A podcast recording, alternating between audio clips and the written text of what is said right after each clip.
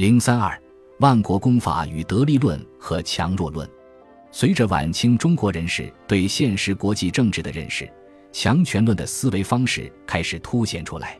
从强权论出发思考万国公法的人，把万国公法看成是强权的产物，是强权国家所达成的契约。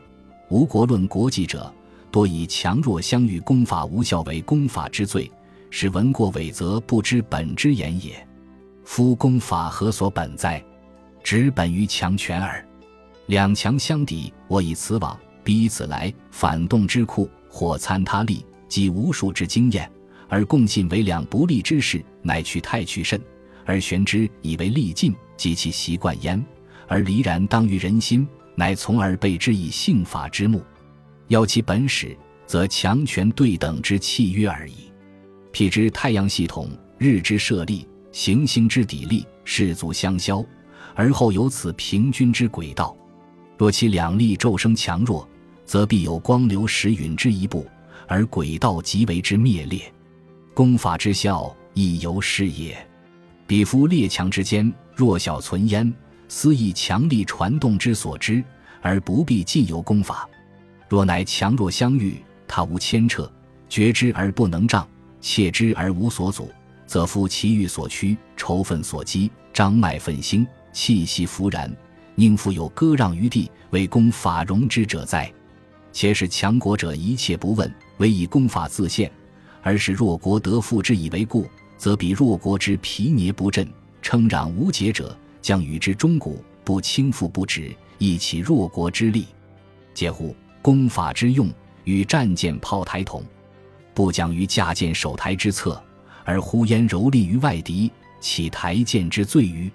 为弱国者，惩处然于土法之不可视，而愤改极进，以争息于强权契约之间，则所谓公法无效者，故促进文明之进步，以训治其效者也。类似的说法还有不少，我们也可以看一下。以保全和局为名而一存清宪，《万国公法》一书，图为天下之强法耳。有公法之名。无功法之时，强出之，弱入之，巧逃之，于复之。举全球而论，弱肉强食，属属然也。功法之行者，十不二三也。神乃公理，交涉之平权者，百不一二。神乃平权。外交之所施者，功法而已。然而泰西近百年来战事，南耕普属，其间两强相遇，时有功法，以强凌弱，本无所谓功法也。中国既未列于万国公法之条，而犹曰公法可守也，外交可施也，亦以坐待六十国之瓜分。悲哉悲哉！今之言实务者，好言公法，与外人有欺侮我国家、凌虐我民人之事，者曰是不讲公法，是不以公法待我。执彼人须分祭酒，乃敢发书凶意，正告天下曰：今时安有公法哉？是特强法而已。夫妻两强相遇，势均力敌，明知我开罪于人，则人必还施于我也；又知报复不已，必有两败俱伤之一日也。于是乃设为功法，以维持其间，既以度人之亲义，亦以博己之权限。此则功法之名效大验也。若夫强者与弱者遇，则强者为刀俎，弱者为鱼肉，其始而藐视，继而长视。终之以欺凌，以灭亡；由之鹰隼，以搏燕雀；虎豹之势，犬羊。是乃天然之公理，更无公法之可言。以上这些说法，完全剥夺了万国公法的正义、天道和道德的基础。国际法成了基于国家现实和权势平衡而彼此达成的契约，强权性实定法。既然万国公法只不过是强权者之间的契约。那么其目的就不是为了保护弱者，而只是为了维持大国之间的关系，为了互相限制和制衡。在这种情况下，弱国也许能够得以保存，但弱国绝不能以功法为自身的护身符。真正的护身符是在认识到功法不可依赖之后，而追求进步，把自己变成强国，加入大国的角逐和契约之中。这样，强权所决定的功法反而促进了文明。但认为小国都可以成为大国，这仍然是一种假定。从国家的纵向比较来看，一个国家固然可以进步，但在横向国际社会中，不是所有的小国都可以成为大国和强国。结果，世界都由强国组成，并以此形成平衡的设想是不现实的。晚清一些人士看到国际关系中力量和势力的作用，看到万国公法在规范和约束国家行为上的局限性，进而又走向对国际法正义性的彻底埋葬。为了谋求东方的和平，有人主张中国加入欧洲的米兵会，但张之洞冷嘲热讽，认为这是非常可笑和幼稚的主张。他认为相信和依赖万国公法的想法是愚蠢的。他说。又有笃信公法之说者，谓公法为可视，其余亦与此同。夫权力相等，则有公法；强弱不谋，法于何有？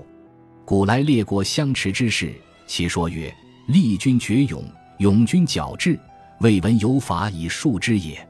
今日五洲各国之交际，小国与大国交不同，西国与中国交又不同。即如进口税，主人为政。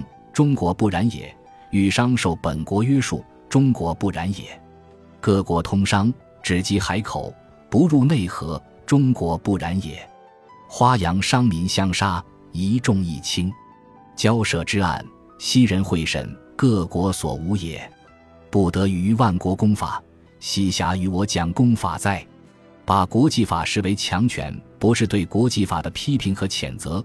也不是要打破强权为弱国争取权利，而是从中获得一种警示，即一个国家要享受国际法的权利，它首先就必须富强，通过强权来应对强权，以强暴强，以强制强。面对中国在国际关系中的困境，晚清人士把解决中国问题的方案归结到自强上，他们相信只要中国富强了，国际法才能为己所用。而且更自然的想法是，有了自强的资本，自己甚至还可以超越于国际法而行动。